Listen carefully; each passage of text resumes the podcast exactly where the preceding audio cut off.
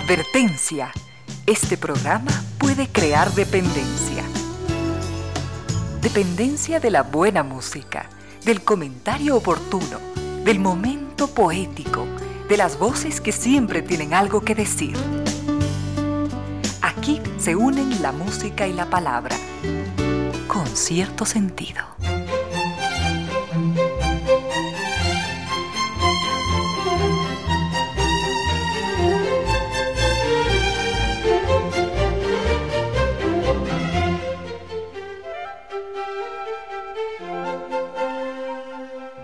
3 de la tarde y 3 minutos, bienvenidas, bienvenidos, gracias por sintonizar Radio Sucesos 101.7, gracias por compartir esta suerte de música, comentarios y entrevistas. Y ojalá, ojalá al final de la jornada, como siempre, podamos imaginar con estos favores que la fantasía nos hace, podamos imaginar que hemos rendido un real, justo y merecido, merecidísimo homenaje a la inteligencia, a la sensibilidad, a la autoestima, a la confianza, a la alegría de vivir Siempre, siempre, a las ganas de luchar de todos, donde quiera que nos encontremos, a las ganas de luchar por una vida más digna en lo individual y en lo colectivo. Y en esa tarea de cada tarde, de cada jornada, de manera generosa, inteligente, leal, nos acompañan ustedes con sus correos, mensajes y contactos en estas direcciones de las siguientes redes sociales. Nuestro correo electrónico es conciertosentidoecuador.gmail.com En Facebook nos siguen como eh, con cierto sentido es mi cuenta personal en Twitter, arroba Ramiro Díez, y en Instagram, arroba Ramiro Díez Velázquez. Tenemos mucho para compartir en esta tarde del 11, 11 de julio del año 2022. Al frente en controles está el doctor Vinicio Soria, dispuesto a entregarnos la mejor música y... Eh, Llegamos gracias a la presencia de estas destacadas empresas e instituciones que creen que la radio, en medio de nuestras humanas e inevitables limitaciones, la radio puede y debe llegar con calidad y calidez.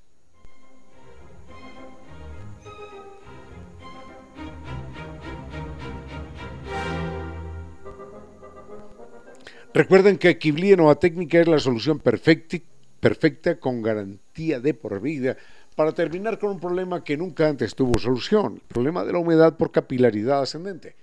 No más propiedades desvalorizadas, ni paredes descascaradas, ni ambientes enfermizos. El mail es ecuador.novatecnica.com, la página es novatecnica.com y dos teléfonos 098 26 588 y 098 81 85 798.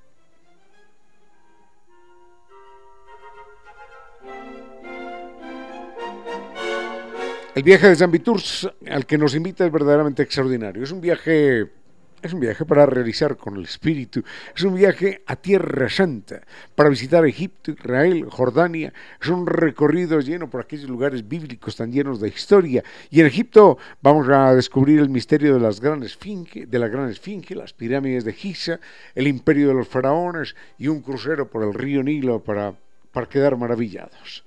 Enseguida en Jordania, el reino de los nabateos, que eran unos, mm, unos pastores trashumantes, extraordinarios artistas. Vamos a descubrir las más bellas ciudades de la antigüedad, la ruta de la seda en Petra y viviremos con los astros en medio del desierto de Batirun. Una experiencia recomendable, única, inolvidable.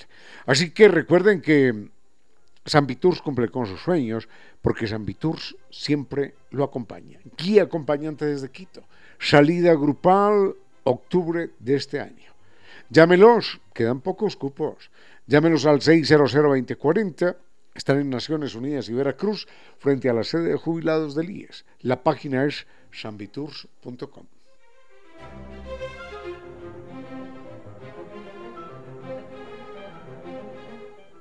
Y el Estado Laudín es Estado que alguna vez, alguna vez, quizás hayamos experimentado, sufrido, en verdad, es el verbo correcto, porque Internet no funciona. No hay cómo navegar, no hay cómo bajar datos, no hay cómo nada. Simplemente no funciona Internet, como si estuviéramos otra vez en la edad de piedra. Y el momento, el momento ese es el momento perfecto para una opción inteligente. Internet de alta de ultra alta velocidad, un Internet seguro. La propuesta es NetLife. Entre en la página 39, perdón, entre en la página netlife.es o llame al 39 20 triple Eso es NetLife, el Internet campeón de los Speed Test Awards.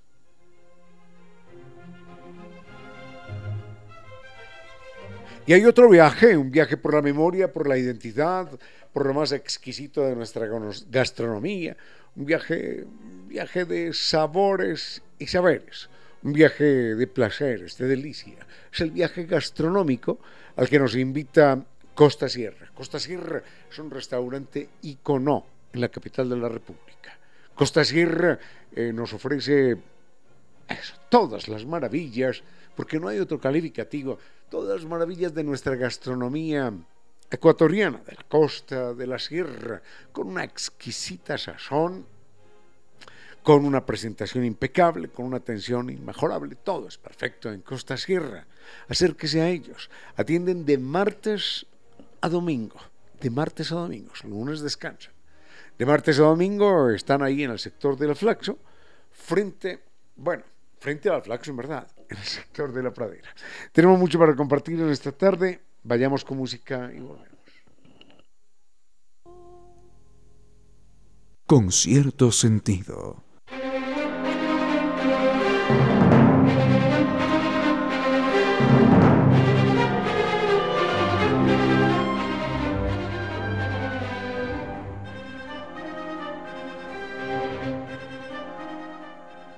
No quisiera nunca empezar un programa así, pero debo hacerlo porque el viernes pasado falleció en la ciudad de Quito un queridísimo amigo, que más que amigo fue, fue mi hermano durante muchos, muchos, muchos años, el doctor Antonio Crespo Burgos.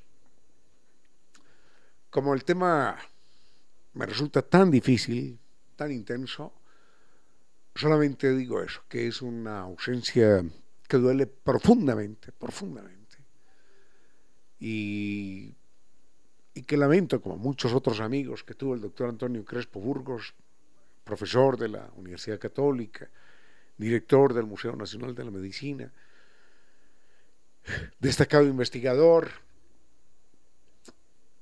Es una ausencia que lastima mucho.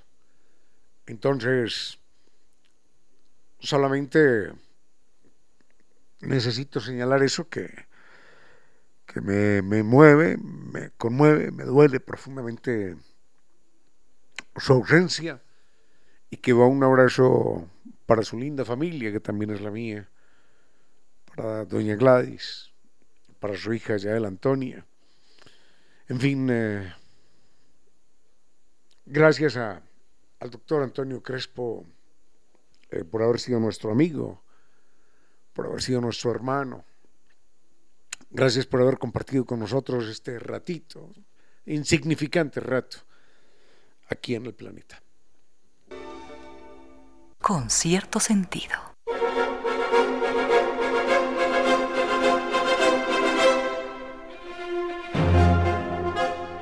Es curioso, pero nos hace, don Patricio nos hace, bueno, Don Patricio nos hace una pregunta y ¿Dónde está? Y don Ariel nos hace dos preguntas. Eh, las, eh, las, tres preguntas versan hoy sobre, sobre tres personajes curiosos, tres personajes de la historia de la historia francesa que de muchas maneras han influido en la historia de otros pueblos de la humanidad.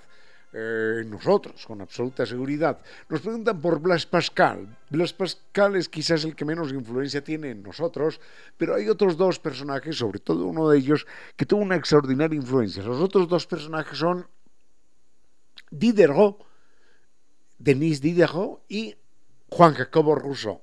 De Juan Jacobo Rousseau estuvimos hablando hace algunos días, cuando, a propósito de las efemérides que que elaboramos, contábamos algo de su historia, de su pensamiento, de su trascendencia, de su capacidad eh, visionaria y profundamente revolucionaria.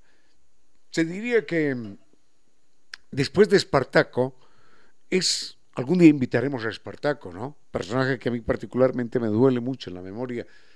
Eh, se diría que después de Espartaco es el segundo revolucionario en la historia de la humanidad. Después vinieron otros.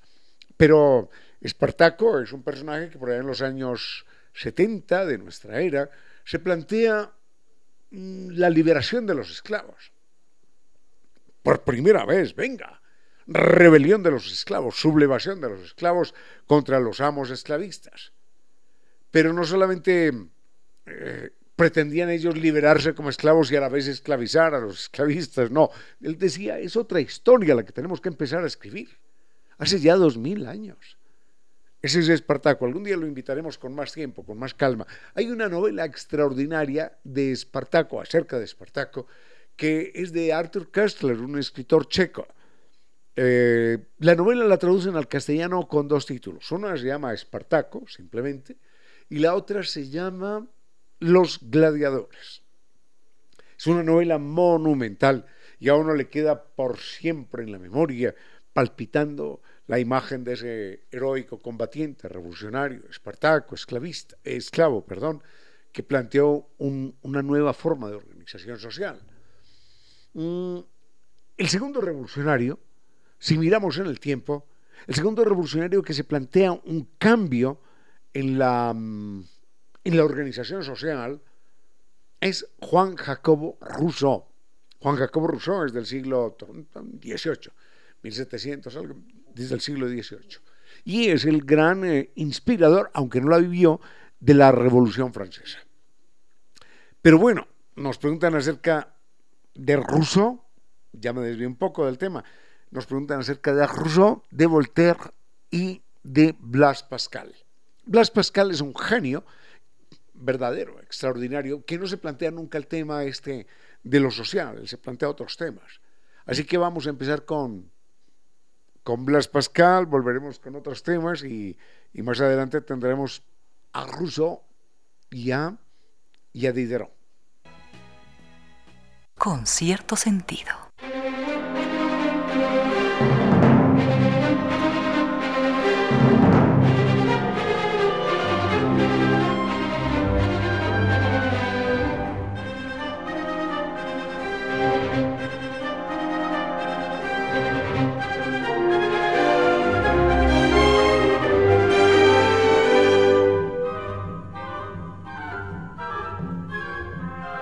Paredes descascaradas, sí, es un problema de humedad por capilaridad ascendente, pero es mucho más que un problema estético, es un problema económico también, porque no importa cuántas veces tenga usted eh, la iniciativa de contratar un albañil, ladrillo, cemento, pintura, trabajos, y venga, es un problema de salud también, de una propiedad desvalorizada finalmente.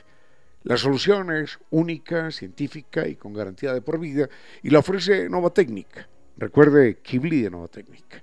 El mail es ecuador.novatecnica.com, la página es novatecnica.com y dos teléfonos 098 2600 588 y 098 81 85 798.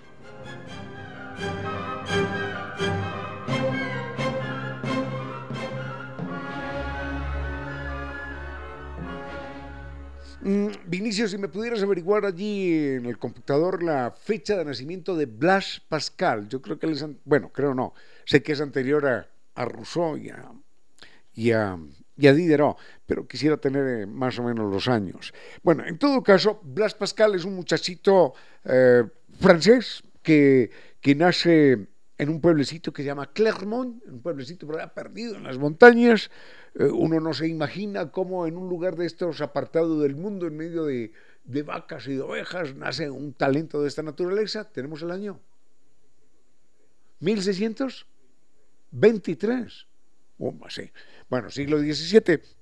Uno no se imagina cómo un muchachito que nace en una época eh, sin medios de comunicación, con pocos libros, eh, en medio de vaquitas y de ovejas y de legumbres por allá que sembraban, puede tener tal talento.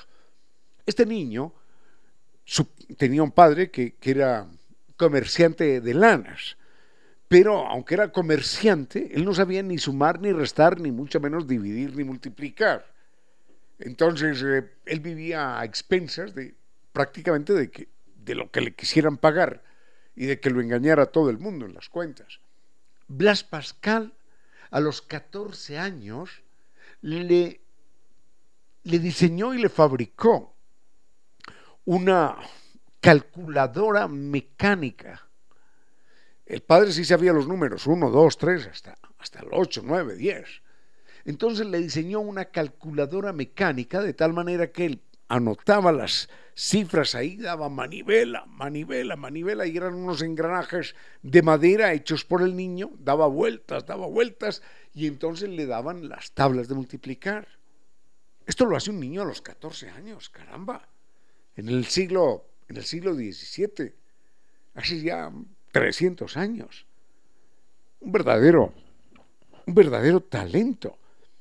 Este niño, Blas Pascal, es un científico precoz y tiene otras apetencias en su vida.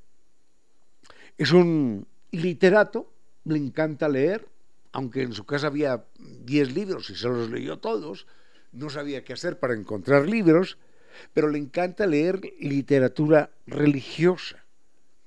Y no solamente le encanta leer literatura religiosa, sino también escribir literatura religiosa. Entonces se vivía en una época de extraordinario fanatismo y tenía una hermana, ya no recuerdo cómo se llamaba, creo que era Gabriela, Josefina, bueno, tenía una hermana que estaba también absolutamente dominada por, por la locura religiosa. Entonces, su hermana termina afiliándose, militando, con una tendencia, a mí no me gusta utilizar la palabra secta, porque los de los que algunos dicen esa es una secta, los otros dirán no, las sectas son ustedes.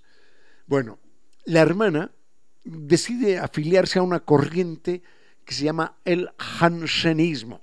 El Jansenismo proviene de un personaje que se llama fulano de tal, de apellido Hansen, y era un fanático extremista así como sobrevivieron muchos fanáticos extremistas en otros lugares del mundo. Por ejemplo, la gente no podía usar colores brillantes en la ropa, no podía reír, no podía reír, porque la pregunta era, a ver, a ver, Vinicio, usted que ha leído la Biblia, ¿cuántas veces Jesucristo ríe en la Biblia? Nunca, nunca, nunca. ¿Cuándo los apóstoles ríen? Jamás. ¿Cuándo la Virgen? Nadie. Ahí nadie se ríe, no. Entonces la risa, obviamente, si Jesucristo y los santos y los apóstoles la desprecian, es porque es un, es un agente de contaminación espiritual del demonio. No se ría, ¿eh? no se ría. Entonces reír será motivo de, de penitencia, de pecado, de arrepentimiento, de reproche. Y su hermana había caído en esos extremos. Entonces el pobre Blas Pascal, intentando armar calculadoras mecánicas para su padre, intentando salvar a su hermana de la locura, también se mete a polemizar con ella. Y una buena parte de su vida es intentar convencer a su hermana de que deje a un lado la locura, aunque el mismo Blas Pascal también estaba loco a su manera. Enseguida les cuento más con cierto sentido.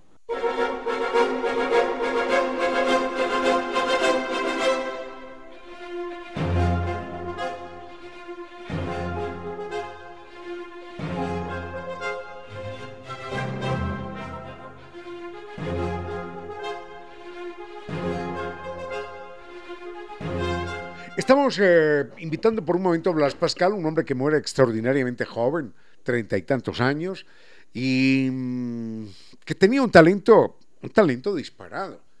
Imagínense el siglo XVII, un muchachito de 14 años que hace una máquina calculadora mecánica con, con engranajes de madera para que su padre simplemente mueva un número, mueva otro número, le dé vueltas a una manivela y le dé las tablas de multiplicar, que era lo que el hombre necesitaba finalmente pero tenía un talento tan desbordado que a él lo sedujo la idea religiosa y por aquella época eso no era un caso único porque su hermana también estaba eh, en la misma frecuencia mm, psicológica, intelectual, espiritual. Pero su hermana estaba de un extremismo terrible, ¿no?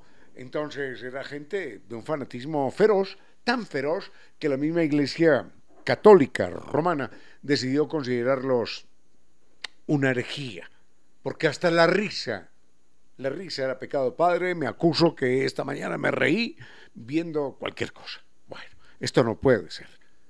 Me acuso de haber saludado con una sonrisa a fulano de tal. Pero así era la gente. Nos parece un grado extremo demencial, pero, pero eso es lo que se vivía. En todo caso, eh, buena parte de su vida también Blas Pascal la dedica a polemizar con su hermana y mm, se dedica a polemizar con ella mm, desde su perspectiva de teólogo vocacional, teólogo laico, pero a la vez el pobre Blas Pascal, como, cualquier ser humano, se movía en medio de terribles contradicciones. Él era un hombre que en sus textos y en su vida cotidiana hacía una defensa extraordinaria de las ganas de vivir. Y no solo de las ganas de vivir, sino de los placeres, de los placeres de la vida. Pero miren esto, él era, por un lado, una persona que escribía acerca de la penitencia, de flagelarse, de lastimarse, eh, de, de, preparar el cuerpo para el gran sacrificio, para que el espíritu se pudiera elevar a Dios. Pero a la vez, dicen, amaba los mejores vinos y la mejor comida. Y no era, no era muy alérgico a las bellas mujeres, no, de ninguna manera. Entonces, llevaba, por un lado, una vida de producción literaria en la cual hablaba de, uy, sacrificarse, sacrificarse, y a la vez era un sibarita, la mejor comida, la mejor bebida, las más bellas mujeres.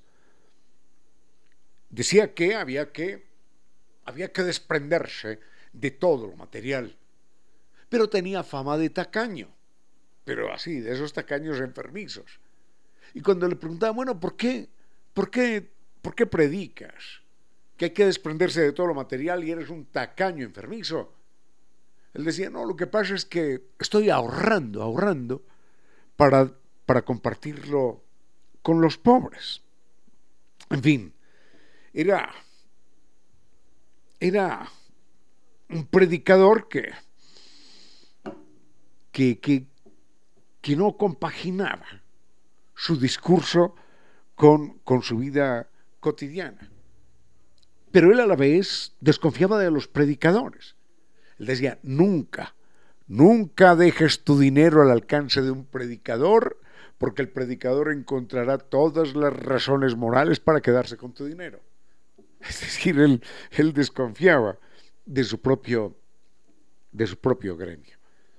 Era eso, un sibarita que predicaba que predicaba la abstinencia. Vaya, pues, vaya, pues las contradicciones que arrastramos los seres humanos. Enseguida nos vamos a Clermont, Clermont, siglo XVII, para contar cómo era aquel pueblecito.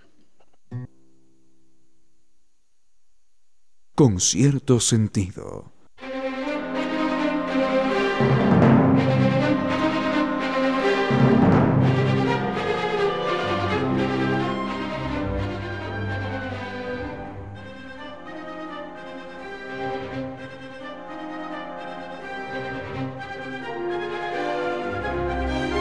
Esto que les voy a contar lo, cuento a partir de una biografía que escribe una mujer, no tengo muy fresco el nombre de ella, pero es una biografía que escribe acerca de, de, Blas, de Blas Pascal. Y entonces, mm, ella, esto es una biografía del año 1900, ¿no? Es decir, es relativamente reciente. Y ella viaja, aparte de investigar la vida de, de Blas Pascal, se toma el trabajo de ir a Clermont, que es un pueblecito, es un pueblecito francés, y ella cuenta en esa biografía que cuando Blas Pascal vive allí, es un, es un pueblecito perdido en las montañas que tiene no más de 10.000 habitantes, es decir, menos de lo que tiene hoy un barrio de Quito, cualquiera. Y mm, ella cuenta en esa biografía, a mí me quedó marcado aquello. Fue, fue algo que, que no, no lo puedo olvidar porque me hizo sentir aquello. Me dijo, tres siglos, tres siglos en la historia de Clermont no la han embellecido. Porque claro, cuando uno tiene la suerte de estar en Europa, uno descubre que las cosas bellas de Europa son esas construcciones antiguas, los pueblos perdidos en el tiempo, congelados en el tiempo, las callejuelas estrechas, las casas vetustas, eso es bellísimo. No es lo hipermoderno, no. Cemento, ladrillo, vidrio, acero, eso se encuentra en cualquier parte. Pero aquellas construcciones envejecidas por el tiempo son verdaderamente preciosas, románticas, evocadoras. Entonces ella dice esto en esta biografía, dice, tres siglos de, desde que nació eh, Blas Pascal no han embellecido este pueblo. La primera vez que yo llegué allí, a Clermont, tuve que taparme la nariz, porque por sus callejuelas estrechas había olores verdaderamente insoportables. Entonces ella hace un flashback, se remonta a la época de, de, Blas Pascal y recuerda cómo, imagínense esto, tenía una alta, alta, alta tasa de natalidad y también, por supuesto, una alta tasa de morbilidad, de, no de morbilidad, sino de mortalidad infantil. Se calcula que el 60%, el 60% de los niños fallecía antes de un año. Entonces es muy típico en las sociedades con una alta tasa de mortalidad la reproducción, la natalidad acelerada. Es típico. Son dos variables que están concatenadas, están interrelacionadas. Y en 10 años, imagínense esto, en 10 años, en una población de 10.000 habitantes, hubo dos pestes que acabaron con el 50% de la población.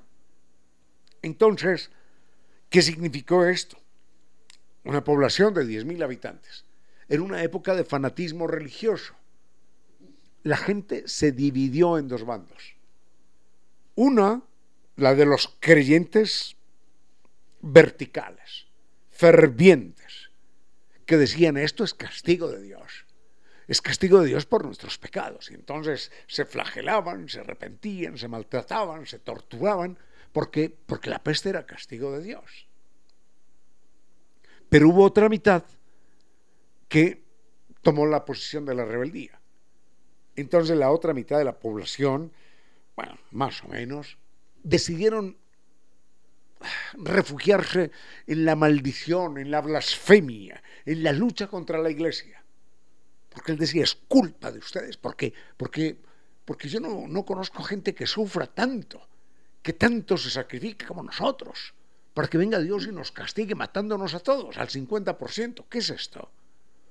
Entonces hubo una división profunda en ese pueblo. Los unos eh, escondidos o refugiados en la autoflagelación, en la oración, en el sacrificio, en la piedad, en el miedo, y los otros en la blasfemia y la maldición y en la ruptura con la iglesia, por supuesto. En esa época nace Blas Pascal, él vive ahí unos treinta y tantos años y muere extraordinariamente joven, creo que muere treinta y pico de años. ¿Podemos averiguar? Vinicio, perdóname la molestia otra vez. Yo sé que muere muy jovencito y es la vida de Blas Pascal. ¿Cuántos años? De 39 años, bueno muere de 39 años, verdaderamente joven, y había sido un talento mm, muy, muy, muy grande para la época y en cualquier época también. Hasta ahí Blas Pascal, que es uno de los personajes por los que nos pregunten, eh, no, no, no ha tenido tanta influencia en nosotros, pero sí hay que reconocer su talento. Los otros dos son, ah, Diderot y Rousseau. Vamos a ver cómo es con cierto sentido.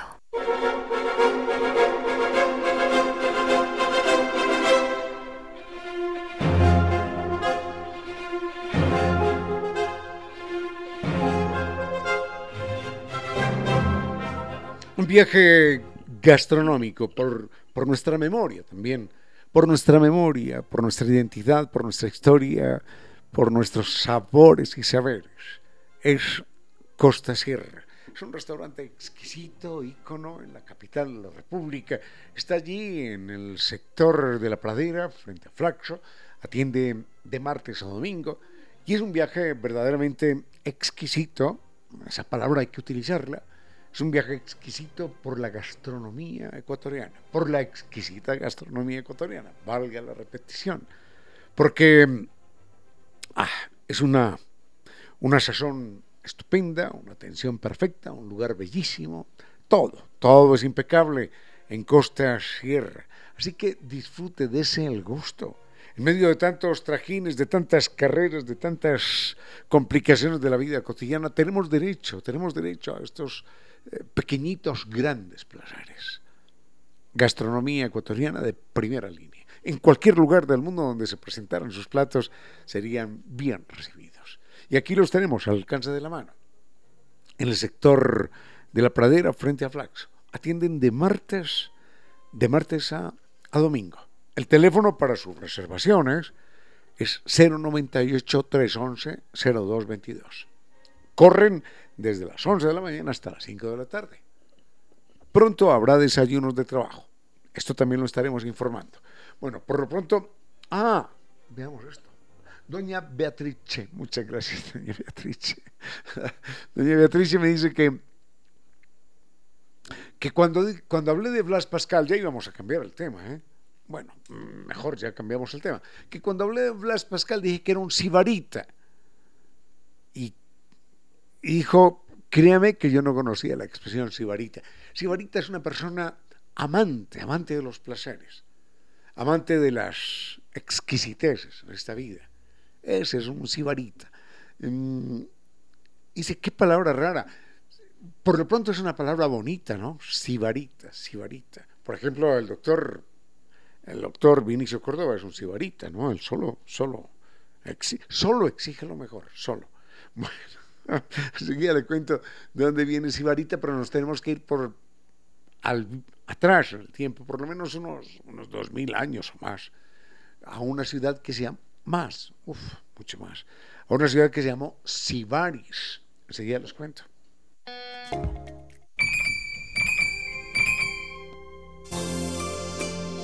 Cual un abismo es tu silencio hondo, viviré en el abismo.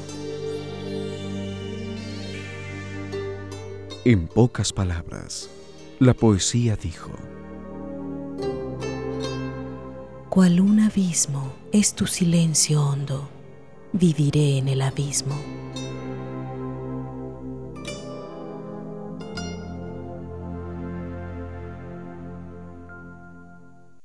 Sigue con ustedes, Ramiro Díez. Con cierto sentido.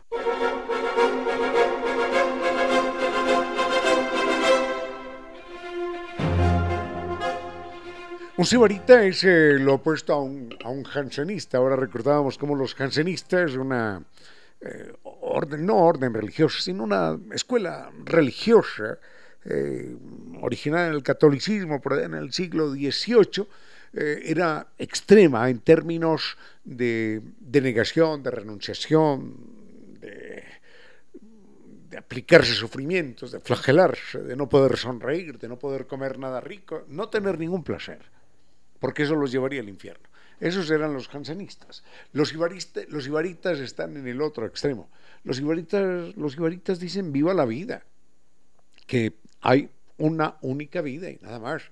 Vamos a disfrutar eh, de los placeres, de la buena comida, la buena bebida, la buena compañía, la buena música, de las bellas mujeres. Bueno, entonces, bueno, y las mujeres dirán de los bellos hombres también. Así que ese es un sibarita. Ahora, sibaris Sibaris era una ciudad, como no sé si griega o tal, bueno, era una ciudad en Grecia, en Grecia, pero había sido creada por los eh, romanos, digamos, sí por, sí, por Roma, por ahí en el año 500 antes de nuestra era. Era una ciudad, eh, hay que recordar que era un imperio aquello, y entonces se extendieron por el Mediterráneo y llegaron a alguna parte de Grecia, no sé si a una isla o al territorio griego, llegaron a crear una ciudad que se llamó Sibaris. En esta ciudad también hubo un grupo político que se convirtió en un grupo extraordinariamente poderoso. Y entonces exigía impuestos, exigía tributos y pagos a 25 ciudades alrededor que dominaba Y eran tan ricos, tan ricos, que, que no tenían que trabajar. Y aquellos dineros que recogían de tributos, de exacciones, de pagos de otros, los repartían simplemente en placeres entre toda la población. Aquella población mmm, se ufanaba de no ver nunca la salida del sol. Nunca. ¿Por qué? Porque nadie trabajaba. Entonces se levantaban, se levantaban tarde a la hora que fuera. Estamos hablando del año 500 antes, antes de nuestra era aproximadamente. Era una ciudad con 300.000 habitantes. Enorme, enorme para aquella época. Una ciudad de hace 2.500 años con 300.000 habitantes era una, una verdadera barbaridad. Era famosa por las fiestas.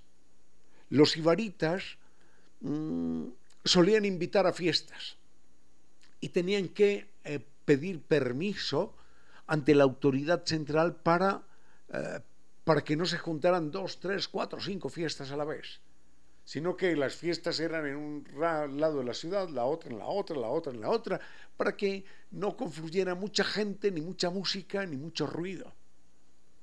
Entonces, las invitaciones se hacían con un año de antelación y la fiesta duraba varios días, varias semanas. Era tal el, valga la redundancia, el sibaritismo de los sibaritas, de los habitantes de esta ciudad, que, que expulsaron a todos los trabajadores que realizaban algún oficio que implicara ruido. Por ejemplo, los que trabajaban la herrería, los mecánicos, los que trabajaban la carpintería, martillando, nada, todos fuera todos fuera de Sibaris, porque no soportaban ningún ruido que les molestara. Entonces, si necesitaban algo producido por un mecánico, por un carpintero, por un herrero, lo pedían a otros pueblos. Llegaron a prohibir los gallos, porque los gallos cantaban en la madrugada y ellos aquello lo consideraban una afrenta de mal gusto. Un gallo cantando en la madrugada, ¿a quién se le ocurre, hombre? Así que prohibieron los gallos. Mm, ¿Qué otras cosas de los ibaritas? Eh, ah, bueno.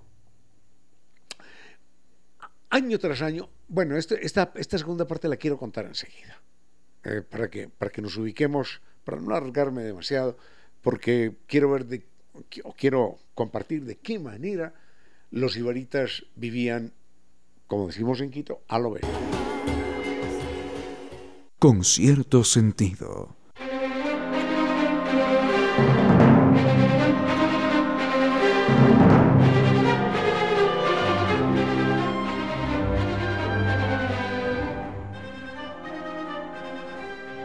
Humedad por capilaridad ascendente significa un problema estético, paredes ah, descascaradas.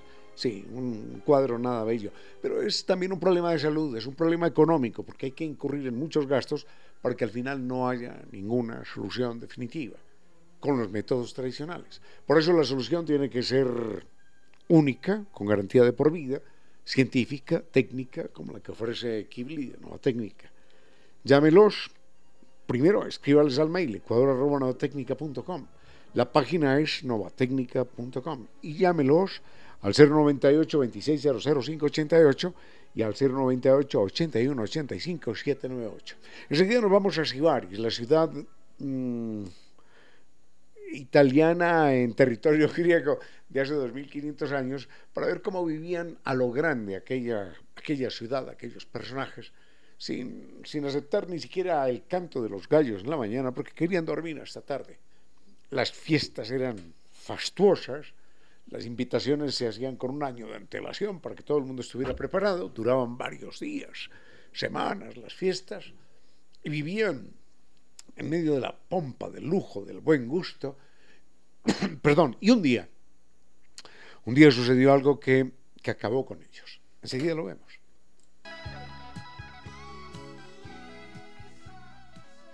Sigue con ustedes, Ramiro Díez. Con cierto sentido.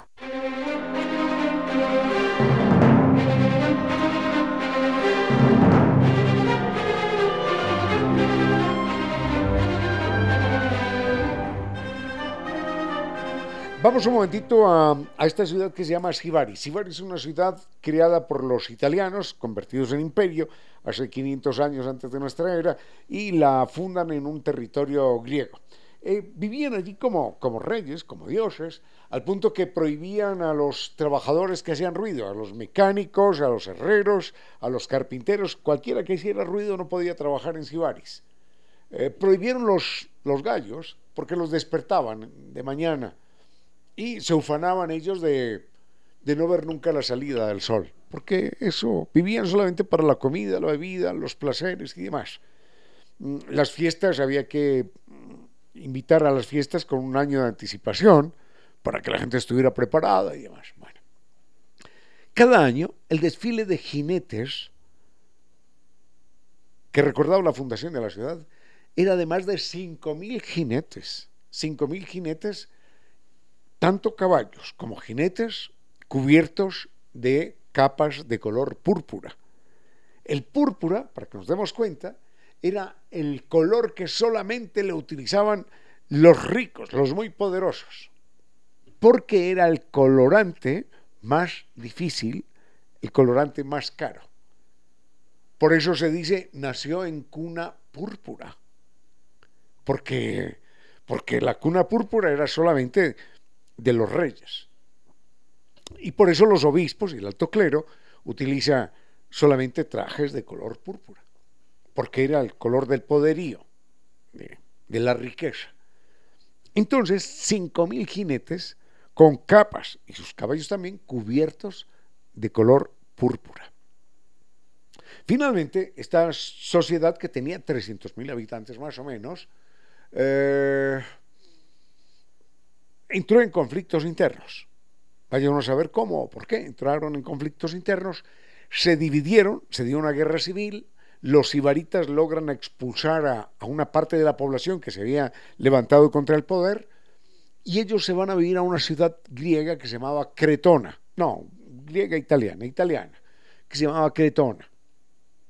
Entonces allí los, ¿cómo llamarlos? Cretonenses, cretonianos, cretonitas, no lo sé, los que se fueron a vivir a Cretona se organizan, se arman, preparan el ataque y saben cómo atacan, cómo atacan a los a los sibaritas, cómo organizan el ataque. Cuando están ellos armados allí con los guerreros, que los habían traído de otras partes, pero eran sus propios caballos, empezaron a tocar la flauta, porque les habían enseñado los ibaritas a los caballos a bailar al son de la flauta. Entonces, los caballos de la guerra empiezan a escuchar la flauta y se dedican a bailar. Y ese momento lo aprovechan los cretonitas, que habían sido expulsados de Sibaris, arrasan con los ibaritas y no solamente arrasan con los ibaritas, sino que arrasan definitivamente con la ciudad y de la ciudad no quedaron sino las ruinas. Bueno, hasta ahí la historia de los sibaritas, por los que preguntaba una muy, doña Beatrice, una muy apreciada oyente. Vayamos con música y volvemos.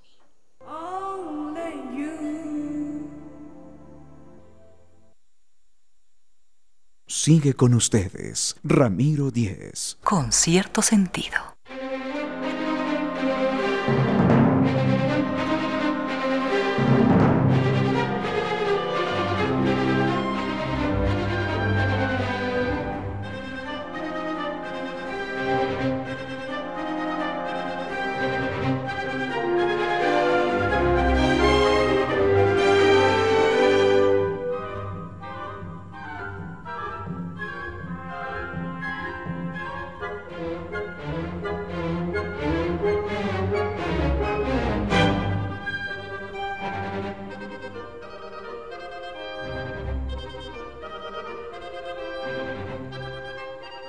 Estamos eh, con el doctor Andrés Silva de San Vitur.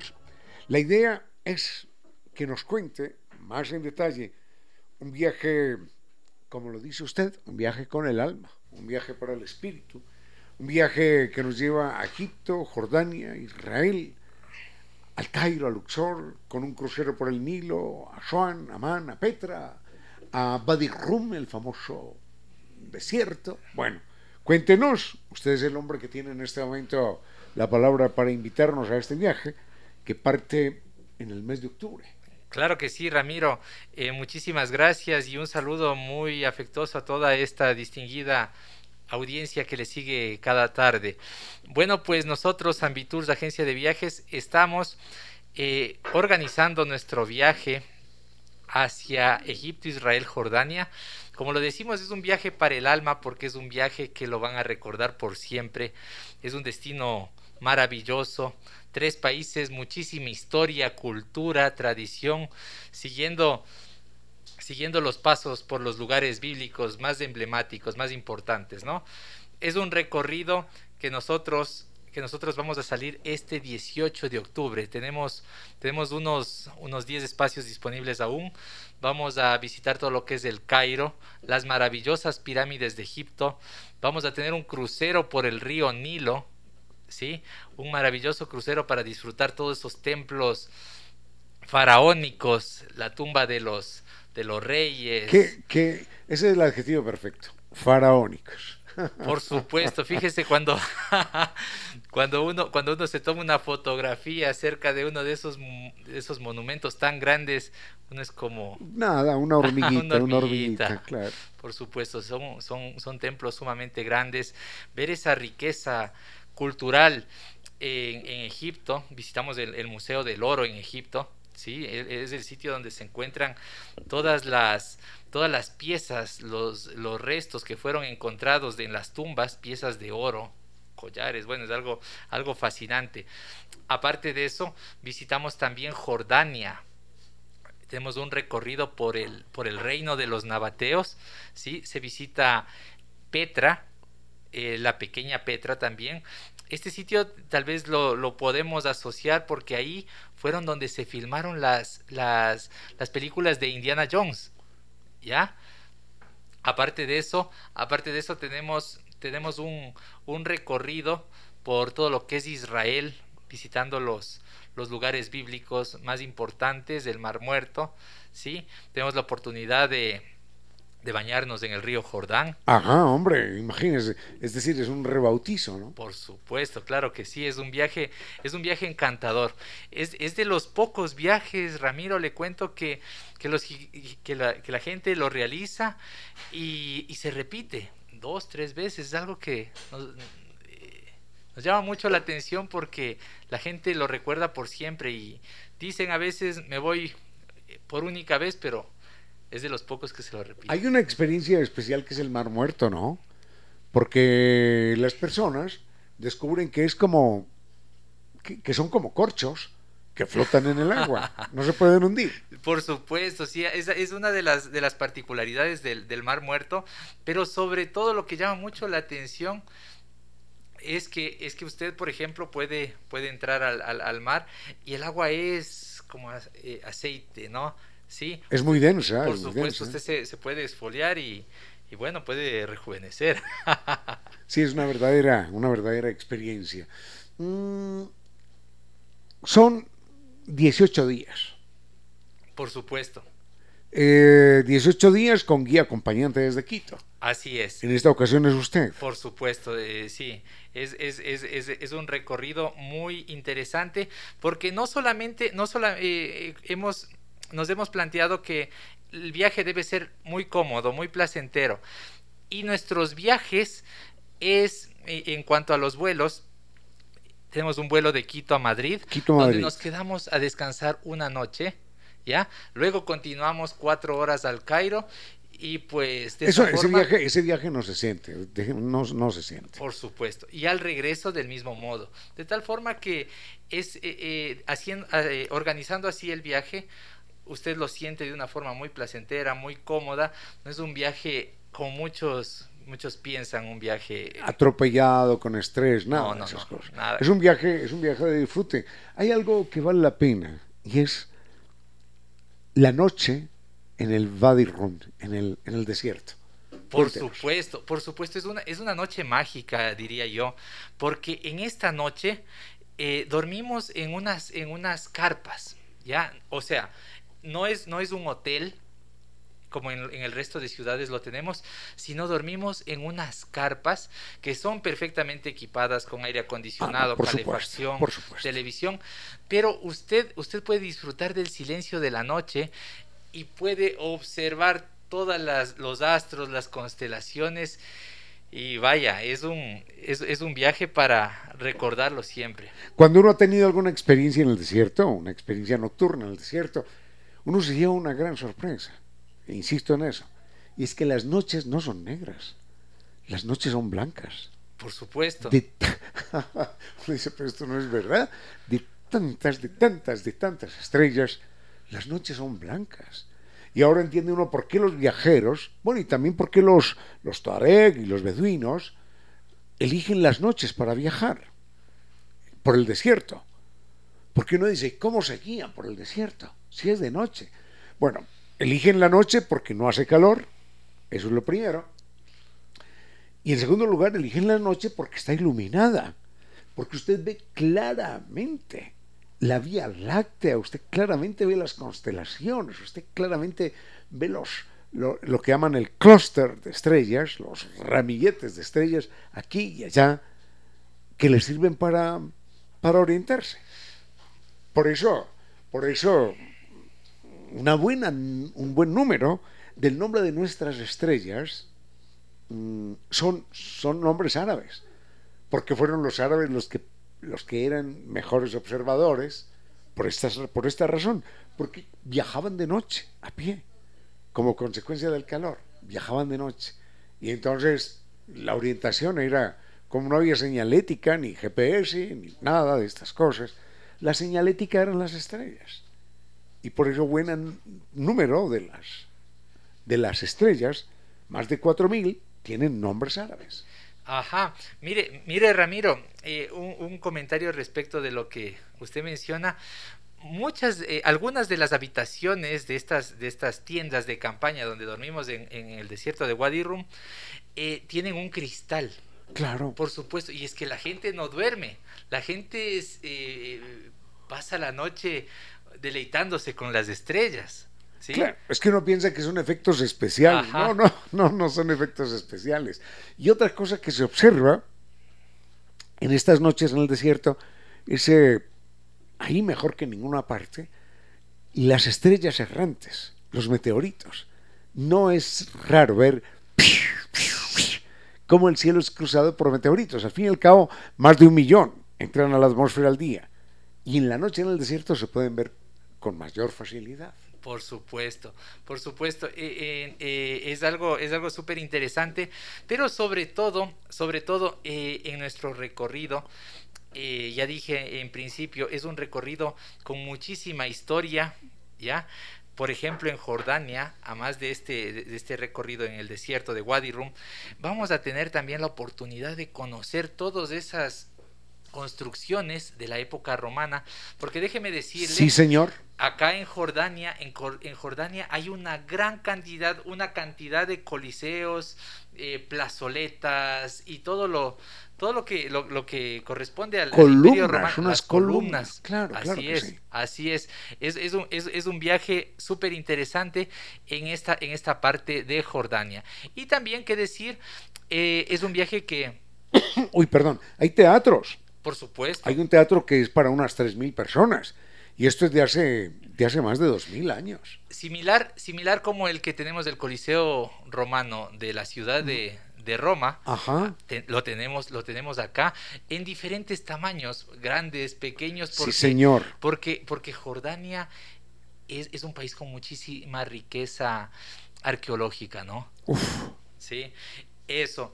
Y también también, también eh, por, el, por la parte por la parte eh, para quienes quienes desean también hacer este este este recorrido con un objeto religioso también pues hay la hay la oportunidad porque se visita lugares lugares eh, de la Biblia de la Biblia claro. por supuesto.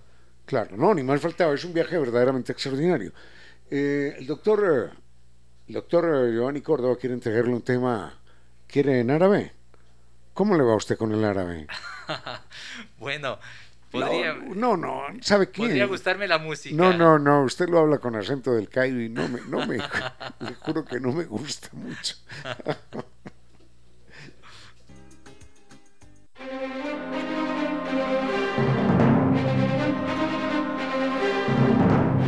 Habibi, Habibi, mi amor, mi vida, eso es en árabe Habibi. Bueno, muy bien, estamos con el doctor Andrés Silva, él es de Rambi Tours y nos invita a esta salida que es ya en el mes de octubre, 18 mm, días, para visitar, aparte de Luxor y el Cairo y el crucero por el Nilo y Petra y Wadi Rum y Jerusalén, el Monte de los Olivos, hombre, imagínense, este es un viaje realmente lleno de historias, lleno de emociones para muchas personas, ¿no? el mar muerto, hombre, el mar muerto, ¿ah? Toda una experiencia. Esto significa 18 días de disfrute intenso. Y estamos hablando usted y yo aquí en voz baja acerca de un placer que aquí no se menciona, o que no lo hemos mencionado al aire. Es el placer de la comida. La comida de esa parte del mundo es otra historia, ¿no? Bueno, bueno, pues sí. Eh, sabe que sabe que dentro de la dentro de la gastronomía, eh, hablemos de eh, egipcio, eh, ellos, ellos acostumbran a, consumir mucho lo que es, lo que es el cordero. Es una de, de, sus, de, sus, de, sus, de sus especialidades, el cordero, y con todo lo que, con todo lo que viene ahí, ¿no? Sus, lo que es el shawarma, cosas eh, que, se han ido que se han ido extendiendo por claro que por todas partes no claro que sí. Sí y qué decir de una cena por ejemplo en medio del desierto junto a los beduinos sí cuando usted cuando usted llega al desierto y, el, el, grupo de beduinos se encuentra ahí no solo le sirven una comida un banquete sino que también le muestran su cultura digamos con los bailes, el baile de los siete velos, el baile del vientre, ¿sí? E, es muy bonito lo que representa la noche en los tuareg, en los beduinos, es muy bonito, porque mire que nosotros, los que estamos en otras partes del mundo, cuando hablamos de noche, de la noche, ah, una noche oscura, una noche terrible, una noche amenazante, ¿sí? La noche es símbolo, símbolo para nosotros de, de algo que nos inspira temor, desconfianza, recelo. En cambio, para ellos la noche es la madre, la protectora, la amiga, la amante, las que lo, la que los acoge y los protege, porque ellos esperan con ansia la llegada de la noche, que es el momento más grato. Así que es, es, es una cultura verdaderamente maravillosa. Por supuesto, por supuesto que sí, hay muchas, hay muchas sorpresas y pues siempre durante la, la, noche tenemos la posibilidad de conocer diferentes representaciones culturales en Egipto, en Jordania, en Israel, por supuesto, claro que sí. Este es un viaje, este es un viaje inolvidable. Egipto, Israel, Jordania, con mil placeres y mil experiencias distintas cada uno. Así que recuerden, recuerden, única salida en octubre, guía acompañante desde Quito. Los operadores allá, los corresponsales son españoles, así que no hay ningún problema nunca, porque hablan castellano, hablan árabe también, si es que no lo requiere. Eh, no hay ningún problema con eso. Por supuesto, por supuesto. Y recordarle siempre, Ramiro, que aparte de, de, los guías locales que tenemos en cada ciudad, en cada destino, tenemos nuestro guía acompañante que facilita toda la, toda la, organización, la logística en el destino. Previamente organizado como, como tiene que ser, pero siempre nuestro apoyo, nuestro respaldo y la seguridad del pasajero con el guía acompañante desde Quito. Muy bien, llame a Tours al 600-2040, es un teléfono muy fácil. ¿ah?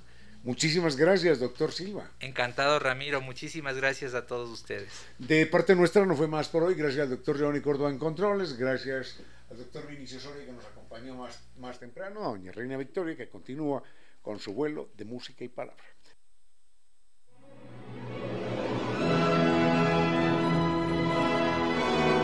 Y ahora bienvenidos todos a un vuelo de música y palabra.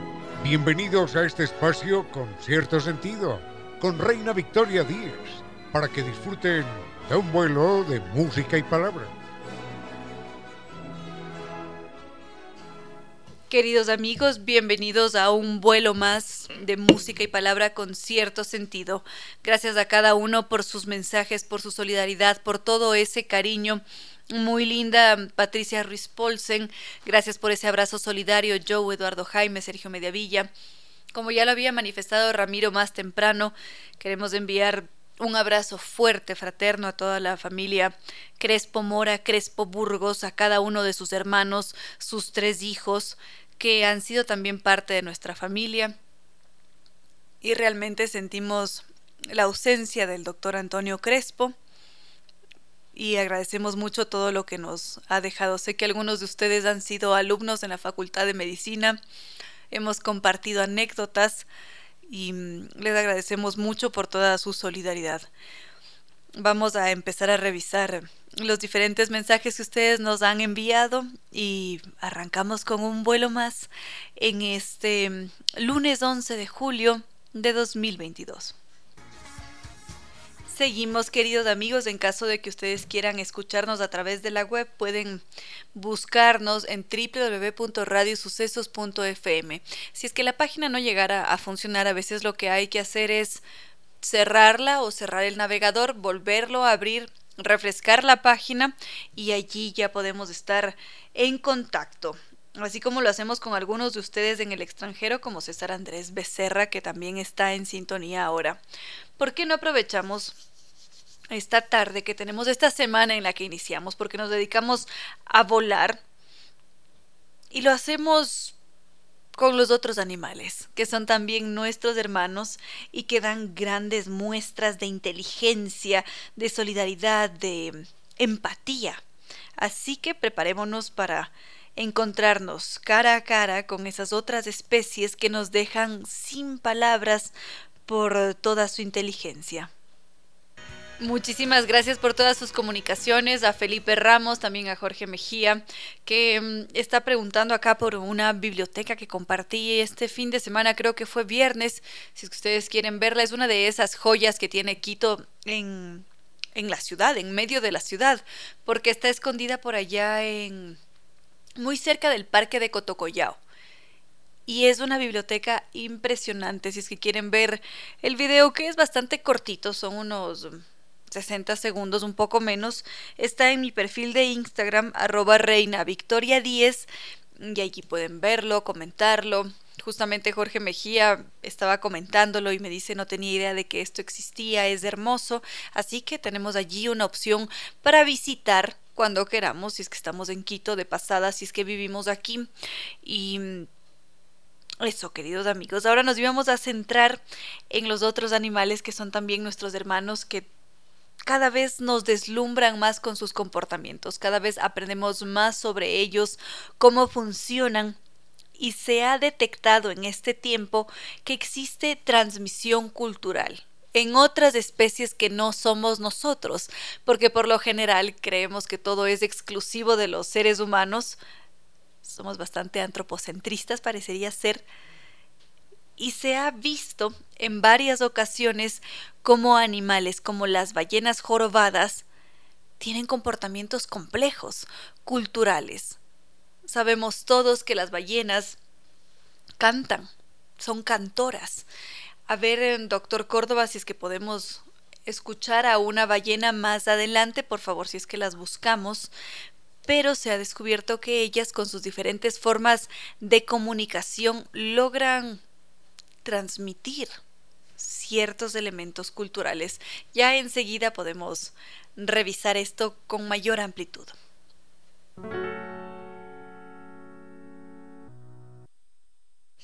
Seguimos con las ballenas jorobadas que ellas son extraordinarias, tienen una gran capacidad para transmitir y para transmitir ciertos elementos que vendrían a ser considerados como culturales.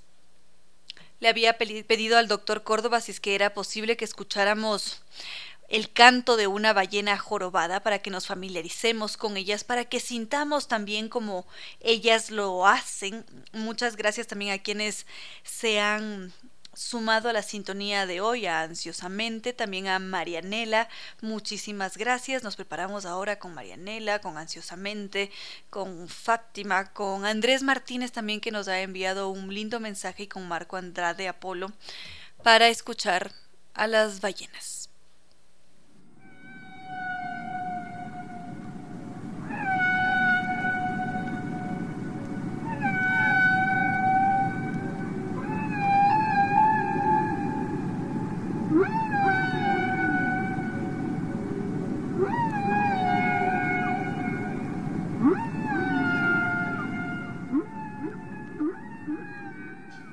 Ahora escuchábamos cantar a las ballenas jorobadas y estos seres son capaces de apropiarse de estos cantos que escuchamos brevemente porque son cantos bastante largos y mm, es impresionante cómo ellas son capaces de apropiarse no solamente de sus melodías para comunicarse con su propio grupo, sino también de mm, absorber los cantos de otra especie.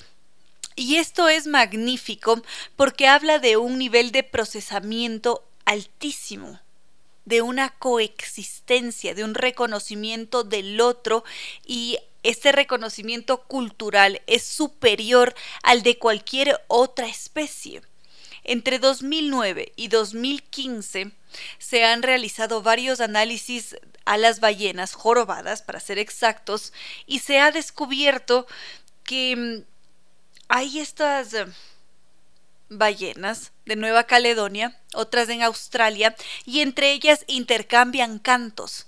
Las de Nueva Caledonia aprenden los cantos de Australia y las de Australia aprenden los cantos de Nueva Caledonia y allí es donde se produce esta transmisión cultural que siempre se ha creído que es exclusiva de los seres humanos y resulta que no, que está presente también en las ballenas jorobadas. Enseguida podríamos comentar por qué llega a producirse este fenómeno.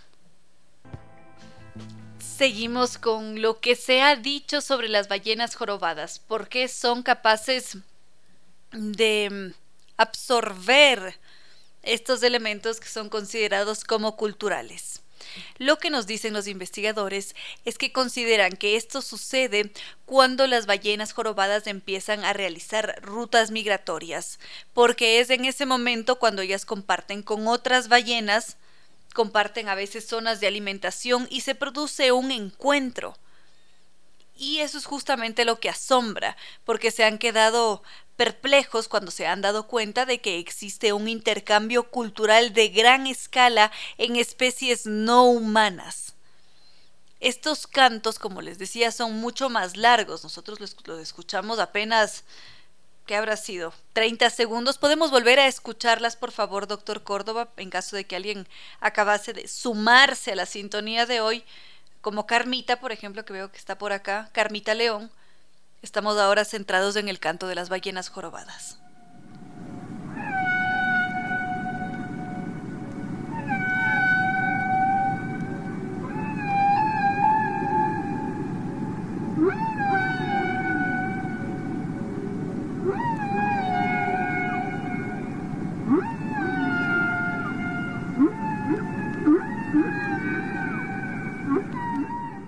Estos cantos de ballenas jorobadas llegan a durar 20 minutos. Son largas, y como les decía, hay variaciones. Si es que nos dedicamos a escuchar esos 20 minutos, nos vamos a encontrar con variaciones de rítmicas, tonales, que permiten comunicarse entre ellas. Nosotros somos unos ignorantes absolutos en la significación, en el tipo de comunicación que se maneja, porque no sabemos exactamente qué quieren decir esos cantos. No se sabe si es que sirven para atraer a las hembras o para desafiar a los machos, o si es que sirven para ecolocalizarse o para encontrar comida o todas juntas, todavía existe mucho desconocimiento al respecto. Pero sí tenemos certezas de un gran de un gran procesamiento cognitivo, de una gran capacidad para que se produzca un aprendizaje cultural. Y un aprendizaje cultural que nos deja sin palabras. Eso es parte de las maravillas que existen en este hermoso planeta Tierra con cierto sentido.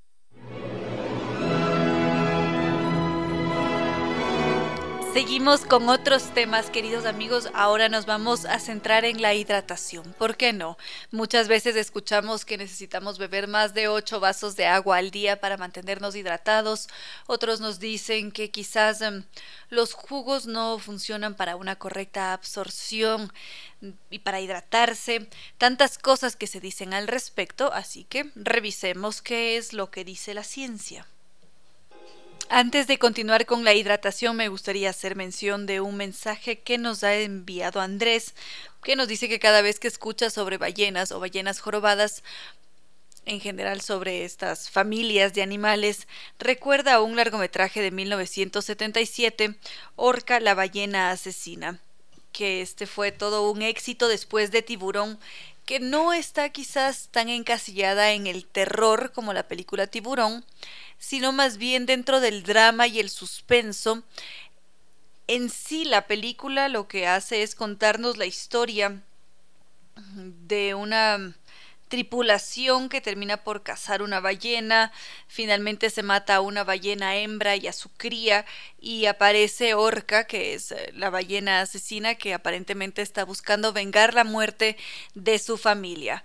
Y es así como se desarrolla este largometraje de 1977 que fue todo un éxito y para quienes tengan una plataforma digital como Apple TV la pueden disfrutar allí está disponible y también por supuesto en, en otros navegadores digitales. Así que esa es la película que nos recomendaba nuestro querido amigo Andrés. Enseguida continuamos con la hidratación. Con cierto sentido.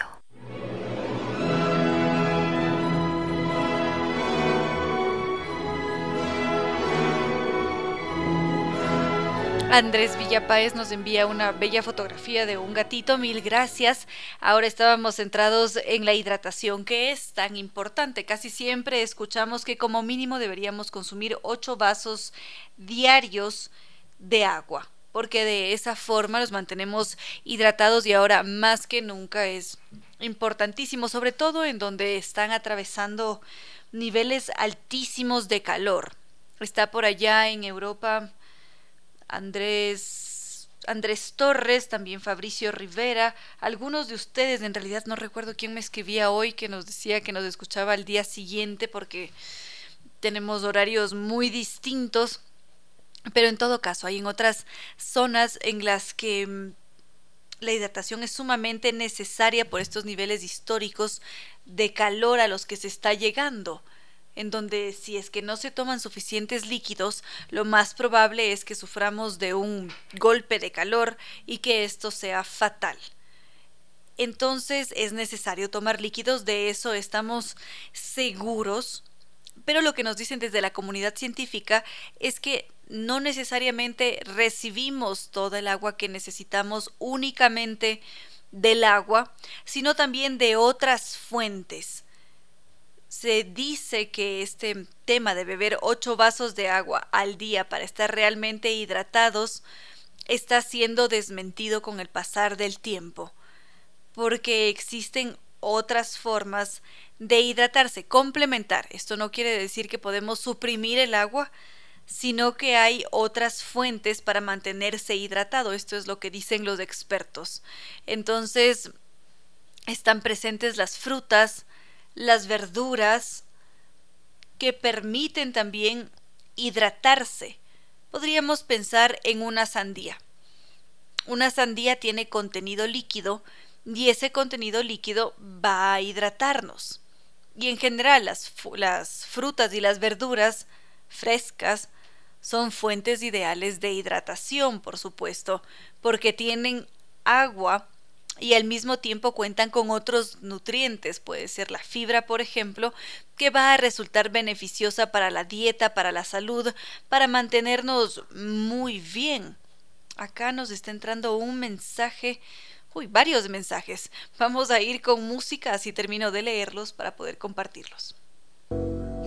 Seguimos entonces. Henry Jimbo nos dice por acá que el aguacate es una de esas frutas idóneas para hidratarse porque acabo de caer en cuenta de que nos está haciendo un chiste porque nos dice que su constitución es 50% agua y 50% cate. Aguacate. Muchas gracias por um, hacernos reír en esta tarde, Henry. Y como lo decíamos sobre la hidratación, casi siempre se manifiesta que um, solamente podemos mantenernos hidratados con agua, que esa es la única fuente de hidratación que tenemos. Y ahora se ha descubierto que también con frutas y verduras podemos hidratarnos de correcta manera. Podemos recurrir a aquellas que nos gustan mucho, pueden ser fresas, naranjas, uvas, pepinos, ¿por qué no? El pepino es muy rica en líquidos, el apio también contiene mucha agua Y al mismo tiempo los expertos nos dicen que la leche, el té, en el café, ¿no? Desmedidamente, también pueden servir para que el cuerpo utilice esos líquidos. No se recomiendan bebidas azucaradas porque allí funciona diferente nuestro cuerpo, su procesamiento, pero en todo caso es posible alcanzar los requerimientos diarios de líquidos jugando entre el agua, otros, otras bebidas y también alimentos que sean altos en humedad. A esto se suma muchas veces que mm, se tiene mucho temor a que se produzca una deshidratación por comida salada, que sí que puede suceder, así como también se da con la cafeína, cuando hay bebidas que tienen una alta concentración de cafeína, estas pueden mm, tener este efecto diurético y al mismo tiempo pueden tener esta propiedad de deshidratantes.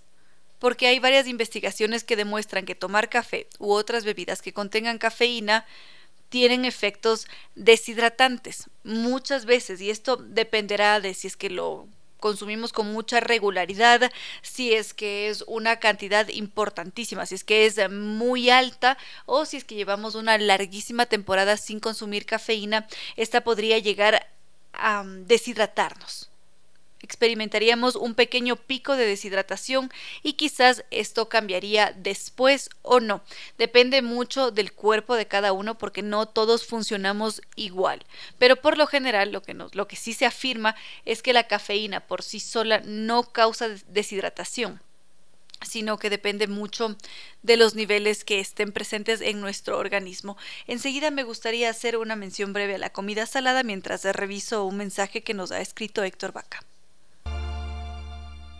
Un comentario adicional sobre la comida salada a la que muchas veces se le tiene miedo porque consideramos que nos van a deshidratar inmediatamente. Y esto no es estrictamente cierto.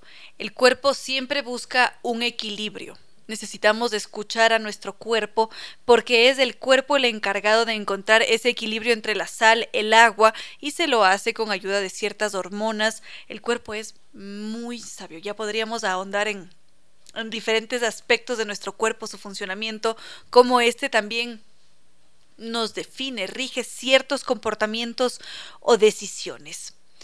Y como nuestro cuerpo siempre está haciendo esto, cuando nosotros consumimos alimentos eh, bastante salados, inmediatamente nos envía una señal para que consumamos más agua, porque si es que nos hemos excedido en esa ingesta de sal, el cerebro les dice a nuestros riñones que hay que retener agua y eso evita que vayamos y que evacuemos ese exceso de líquido.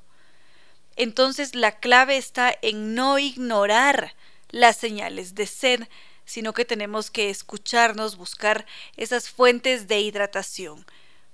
Pero la sal está bien, está bien consumirla si es que lo hacemos cuando está presente en la ensaladita un poquito sin desmedirse, que todo sea equilibrado, por supuesto creo que podemos dejar allí a la alimentación, a la hidratación.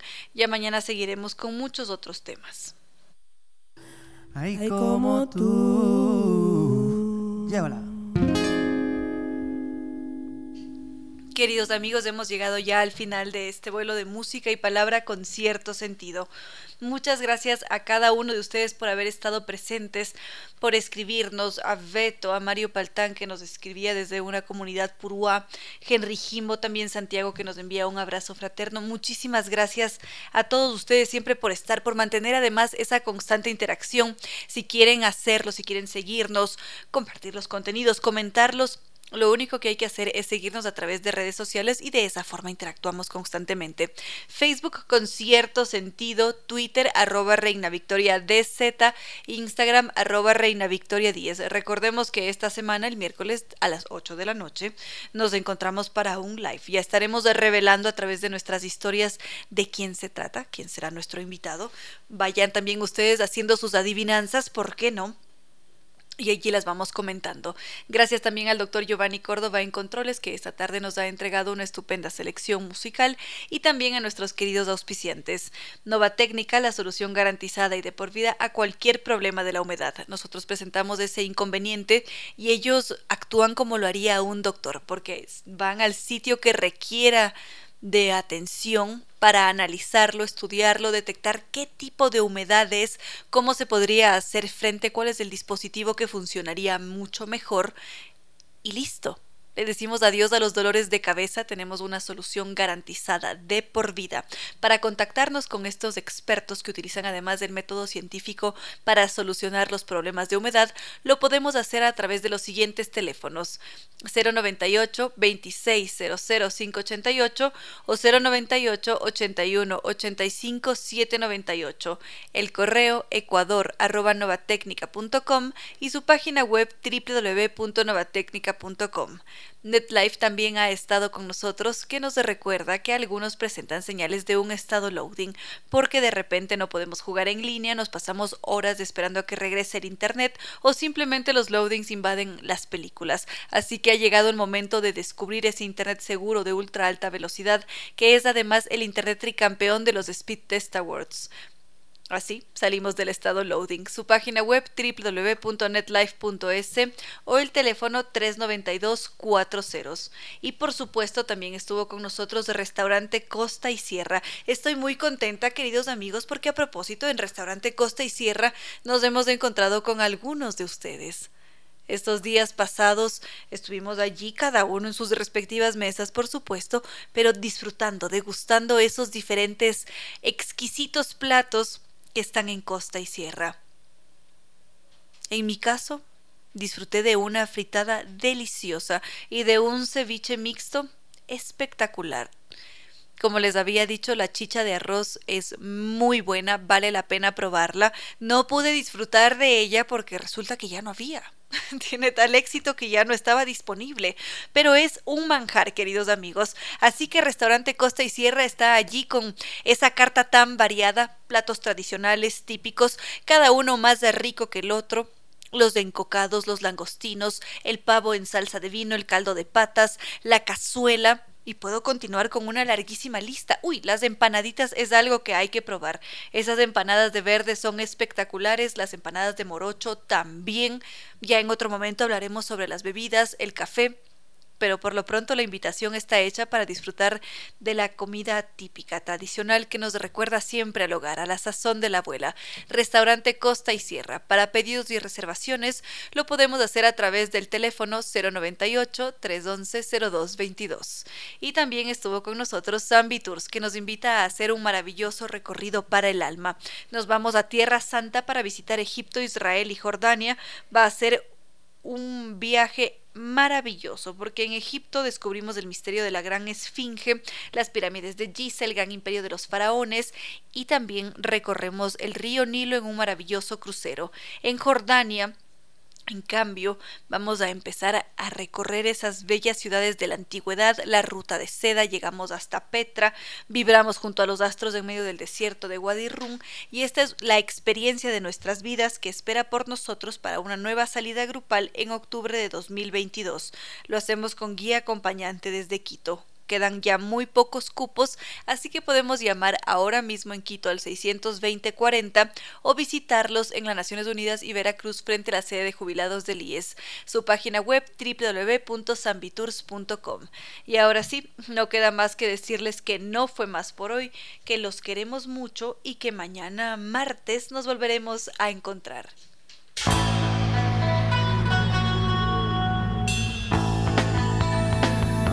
Como dicen es cierto que en la vida no hay casualidades, piense, ¿por qué escuchó usted este programa? Tal vez escuchó aquello que necesitaba o tuvo la sospecha de esa luz dentro de su propio ser.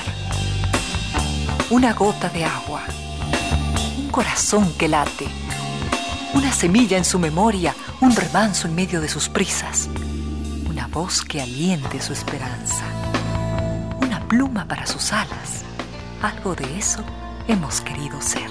Aquí, en Concierto Sentido, con Ramiro Díez. Y Reina Victoria Díez.